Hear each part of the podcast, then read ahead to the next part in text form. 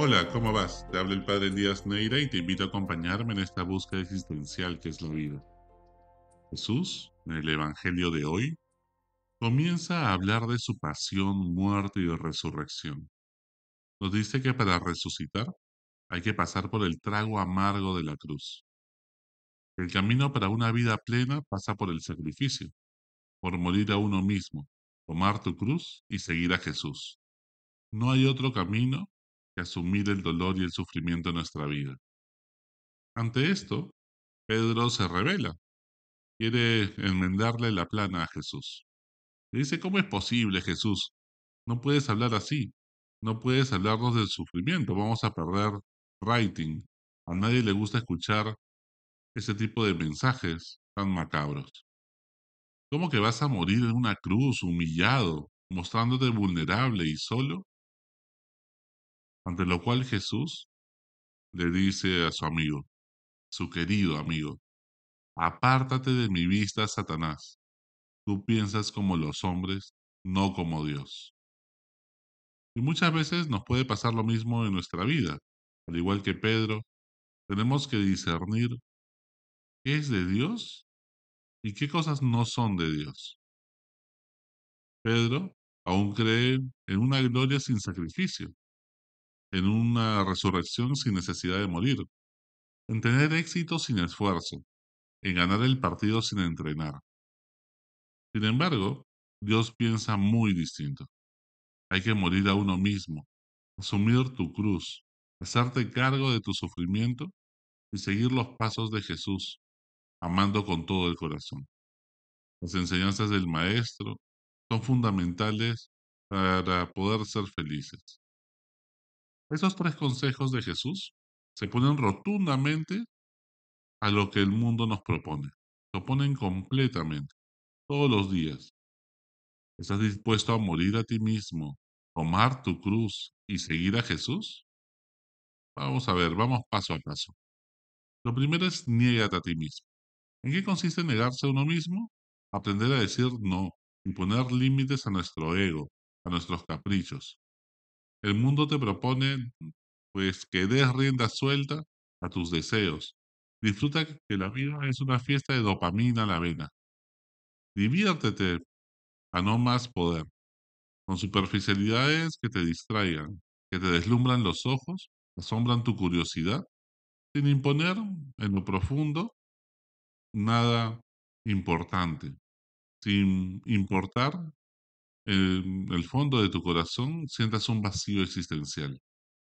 Permítete todo, todo tipo de apariencias, todo tipo de experiencias, porque la vida se trata de sentir estás vivo con intensidad.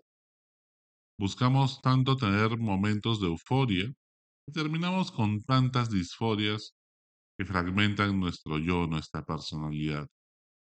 Jesús no quiere muere, que mueras. Todo lo contrario, quiere darte vida en abundancia.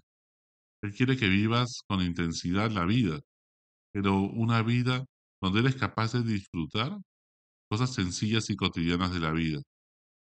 Capaz de disfrutar de la sonrisa de tu hijo, capaz de disfrutar un momento en familia, capaz de disfrutar el agua que chorrea por tu cuerpo en la ducha, ser capaz de disfrutar algo rico de comer, ser capaz de disfrutar cuando das amor a las personas que te rodean o haces un voluntariado o sueñas con el propósito que Dios te ha encomendado en la vida, con tu misión.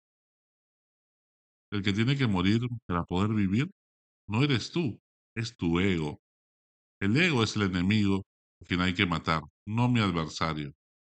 Como dice Ryan Holiday, el ego es el enemigo, el ego es ese deseo de recibir reconocimiento sin hacer el trabajo necesario para ello. Es la soberbia que nos hace autosuficientes y egocéntricos. El ego nos impide ser racionales, objetivos, lúcidos. El ego se manifiesta, pues, de tres maneras, nos dice Holiday, en nuestra vida. Cuando aspiramos a algo, en el momento en que tenemos éxito y también en el momento en que fracasamos. En cada fase, el ego nos plantea diferentes desafíos y amenazas que hay que tener en cuenta y cuidarnos de ellos. En la fase de la aspiración, Cuando aspiramos a lograr algo, el ego nos hace creer que somos mejores de lo que somos, que merecemos más de lo que tenemos y que por lo tanto el mundo debería caer a nuestros pies. Y que no necesitamos aprender de nadie. Somos totalmente autosuficientes. Esto nos lleva a la arrogancia, la impaciencia y la falta de humildad. La solución para combatir el ego en la fase de aspiración es adoptar una mentalidad de aprendiz permanente.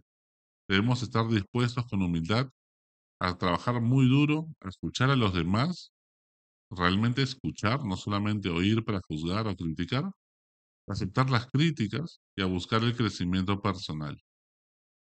En la segunda fase, que es la fase de éxito, el ego nos hace sentir que hemos llegado, que somos invencibles y que no hay nada que nos pueda detener. Eso nos lleva a la complacencia, al exceso de confianza y a la desconexión de la realidad. La solución para combatir el ego en la fase de éxito es mantener una actitud de sobriedad, gratitud y perspectiva. Debemos recordar que el éxito es efímero, que depende de muchos factores externos y que siempre hay margen de mejora.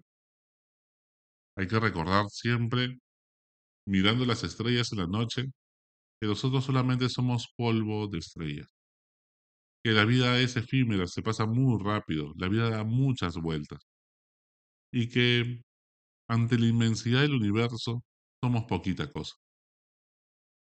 En la tercera fase, la fase del fracaso, el ego nos hace sentir que somos víctimas, víctimas del destino, del universo, de Dios que juega con nuestras vidas, que no tenemos la culpa de lo que ha pasado y que no podemos en nada cambiar. No podemos hacer nada porque las cosas sean diferentes. Esto nos lleva a paralizarnos, esperando por magia que mejoren las cosas nos lleva al resentimiento y a la negación, a la autocompasión. La solución para combatir el ego en la fase de fracaso es asumir la responsabilidad, aprender de los errores y adaptarse a las circunstancias.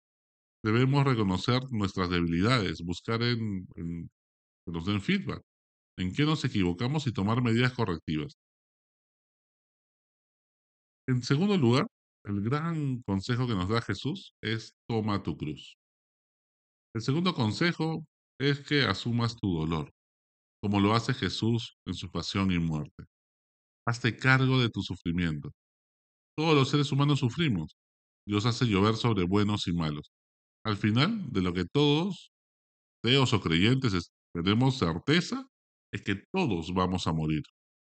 Los ateos creen que es el fin y los creyentes que es un paso a una vida más plena.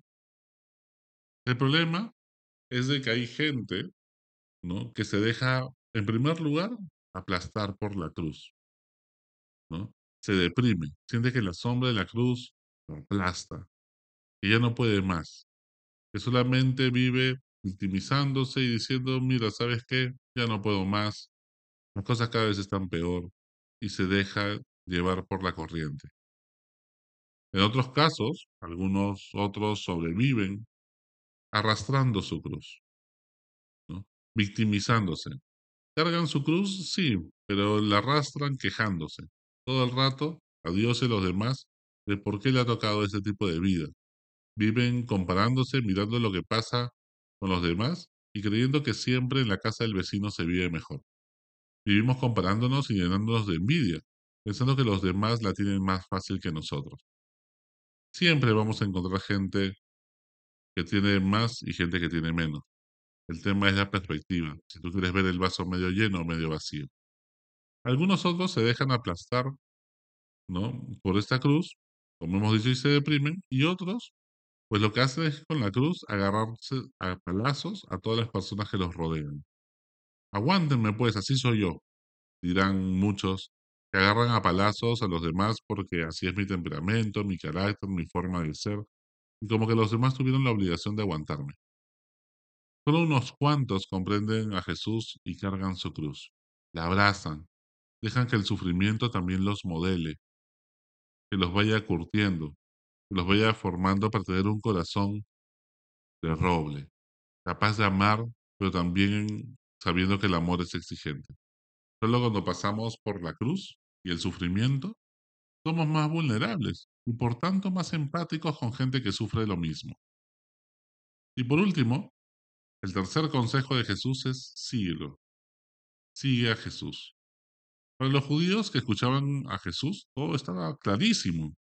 Solo se puede seguir a Dios. El pueblo de Israel, liderado por Moisés, caminaba en el desierto siguiendo la columna de nube en el día y a la columna de fuego por la noche. Era la presencia de Dios. Eso simbolizaba. Reconocer a Jesús como Dios es aceptar que debemos seguir a Jesús como camino hacia la plena felicidad porque Él es Dios. En esta vida y también seremos más felices más allá. Seguir a Jesús es movimiento, es dinámico, es estar siempre en acción, es poner en práctica sus enseñanzas, que el amor es dinámico. Aprender a amar como Él, sentir como Él, mirar como Él, que tu corazón palpite al ritmo del suyo, que te sincronices al corazón de Jesús, que te apasione ser como Jesús. Y es que amar como Dios no cansa. No se trata principalmente de esfuerzo humano, sino del don de Dios, de simple y llanamente darte cuenta, tomar conciencia de cuánto Dios te ama.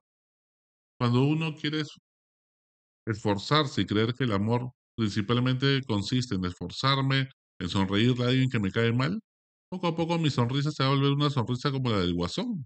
De tanto esforzarme, esforzarme y me voy cansando. Me voy agotando, me agobio. Y al final termina siendo una mueca barata como la risa del guasón. Y que al final nos desgasta y nos cansa. Que después podemos descansar un poco y volvemos a comenzar como un círculo vicioso, pero que en el fondo se vuelven cumplimientos y cuando nos, cuando nos sale y aguantamos bastante la sonrisa, pues al final nos creemos orgullosamente que somos mejores que los demás y el ego nos come. Entonces, no se trata tanto de esforzarse en amar, sino en caer en la cuenta de cuánto Dios nos ama. Cuando caemos en la cuenta de ello, lo que surge en nuestro corazón es gratitud, es generosidad.